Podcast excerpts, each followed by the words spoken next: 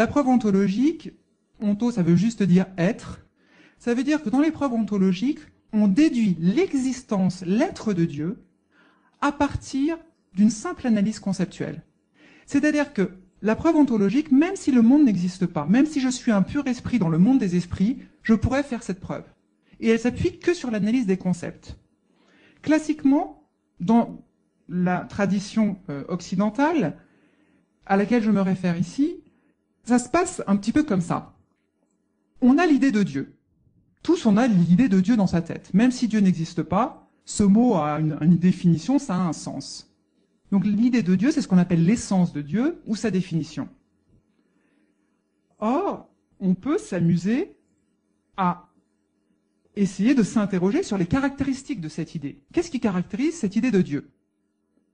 Donc dans la preuve ontologique, qu'est-ce qu'on fait? On regarde l'idée, on analyse les caractéristiques de l'idée, et à partir de là, on en déduit que si Dieu est tel qu'on l'a défini, alors nécessairement, il faut qu'il existe. Je vous donne une illustration.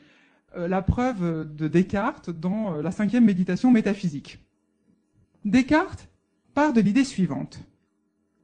Il dit, la définition que j'ai de Dieu, c'est celle d'un être parfait. Ça veut dire quoi Simplement que Dieu a toutes les perfections? Personne ne conteste cette définition. J'espère. À partir de là, il dit, or, l'existence, c'est une perfection. En effet, il vaut mieux exister que de ne pas exister. Donc, si Dieu est tel que je le définis, eh bien évidemment, Dieu a pour propriété l'existence, donc Dieu existe. Voilà la preuve ontologique que donne Descartes dans euh, les méditations métaphysiques. Alors, il y a un deuxième type de preuve qu'on va euh, annoncer en film. Depuis quelque temps, il y avait parfois d'étranges apparitions dans le ciel, des oiseaux bruyants qui volaient sans battre des ailes.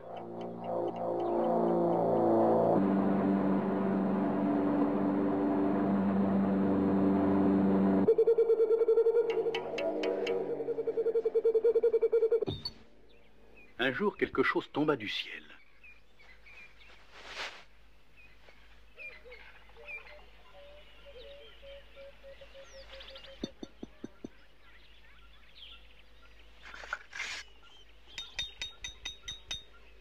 Qui n'avait jamais rien vu de semblable C'était transparent comme l'eau, mais c'était plus dur que tout ce qu'il connaissait au monde. Il se demanda pourquoi les dieux avaient envoyé cette chose sur la terre. Cette chose plus étrange et plus belle que tout ce qu'il connaissait leur était envoyée par les dieux. Pourquoi? L'extrait, c'est un rappel de ce que euh, dans euh, le premier chapitre, c'est la preuve physico-téléologique. Alors, physico de physis, la nature, et téléo de fin. C'est pas plus compliqué que ça. En gros, ici, que fait le penseur?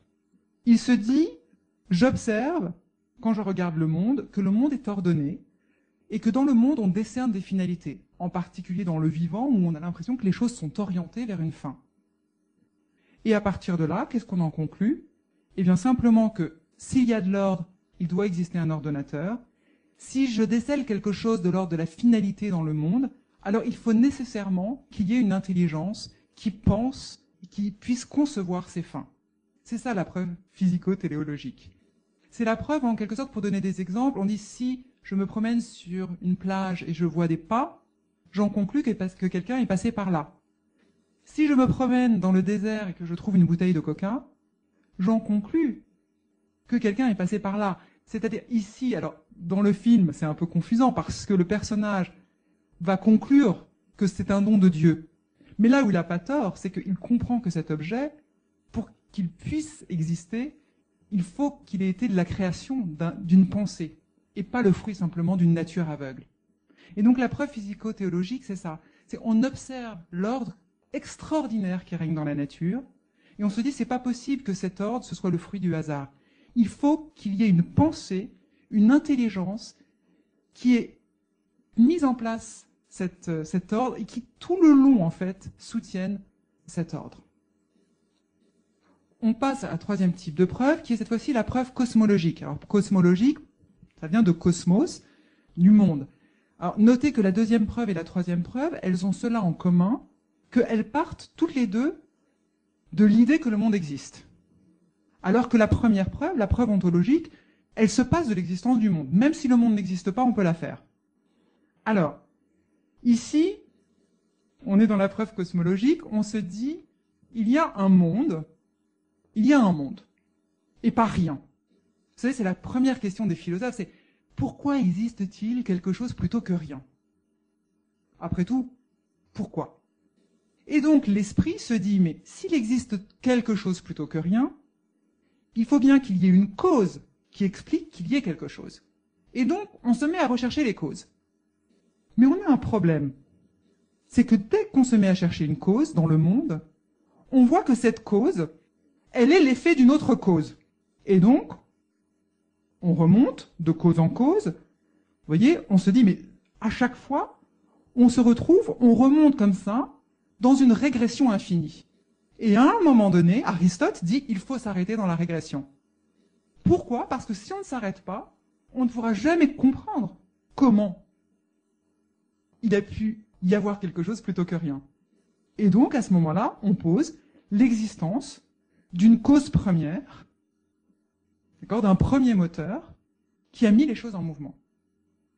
Mais cet argument, il y a quelque chose un peu d'agaçant, c'est que aussitôt, tous les cas, à chaque fois qu'on en parle, il y a quelque chose dans notre esprit qui vient, mais on se dit, mais, ah, ah, oui, mais la cause première, qui a créé la cause première? Vous voyez, tout de suite, on se dit ça, qui a créé la cause première? En réalité, ce qu'il faut bien voir, c'est que quand on parle ici de cause première, c'est pas une cause dans la série des causes. C'est une cause, enfin, c'est un créateur, quelque chose qui est en dehors de la série des causes et qui soutient l'ensemble des causes. Réfléchissons un instant. On a tous l'expérience du monde. Qu'est-ce qu'on voit dans le monde? C'est que aucun, aucun existant ne tient par lui-même. Tout ce qui existe existe par autre chose. J'existe par mes parents, qui existent par leurs parents. Euh, ce verre existe par... Tout existe par autre chose que lui-même. Et donc, à un moment donné, on se dit, mais si tout tient son existence d'autre chose que lui-même, vous voyez, on est bien obligé, pour comprendre qu'il y ait quelque chose, il faut qu'à un moment donné, on soit capable de penser qu'il y a quelque chose qui ne tient pas à autre chose et qui soit pleinement, qui soit acte pur d'existence. Si vous voulez, un être qui est avec un grand E et qui soit capable en fait de transmettre l'existence à tous les autres comme si vous voulez un feu qui se propagerait. Ça, c'est Dieu. C'est ce qu'on appelle Dieu. On l'appelle Dieu déjà dans la tradition euh, de l'Ancien Testament. Vous vous souvenez Moïse, qui se trouve devant le buisson ardent. Et donc le buisson ardent lui dit, euh, lui donne une mission, lui dit va, va, va faire sortir le peuple d'Israël d'Égypte. Et là, Moïse est extrêmement touchant parce que il dit au buisson, mais d'accord, je vais y aller, mais qu'est-ce que je vais leur dire? Quand ils vont me demander qui tu es, qu'est-ce que je vais leur répondre? Vous voyez, il cherche un responsable, il cherche à dire un nom. Qui m'a dit ça? Enfin, on l'imagine bien, ce, ce Moïse.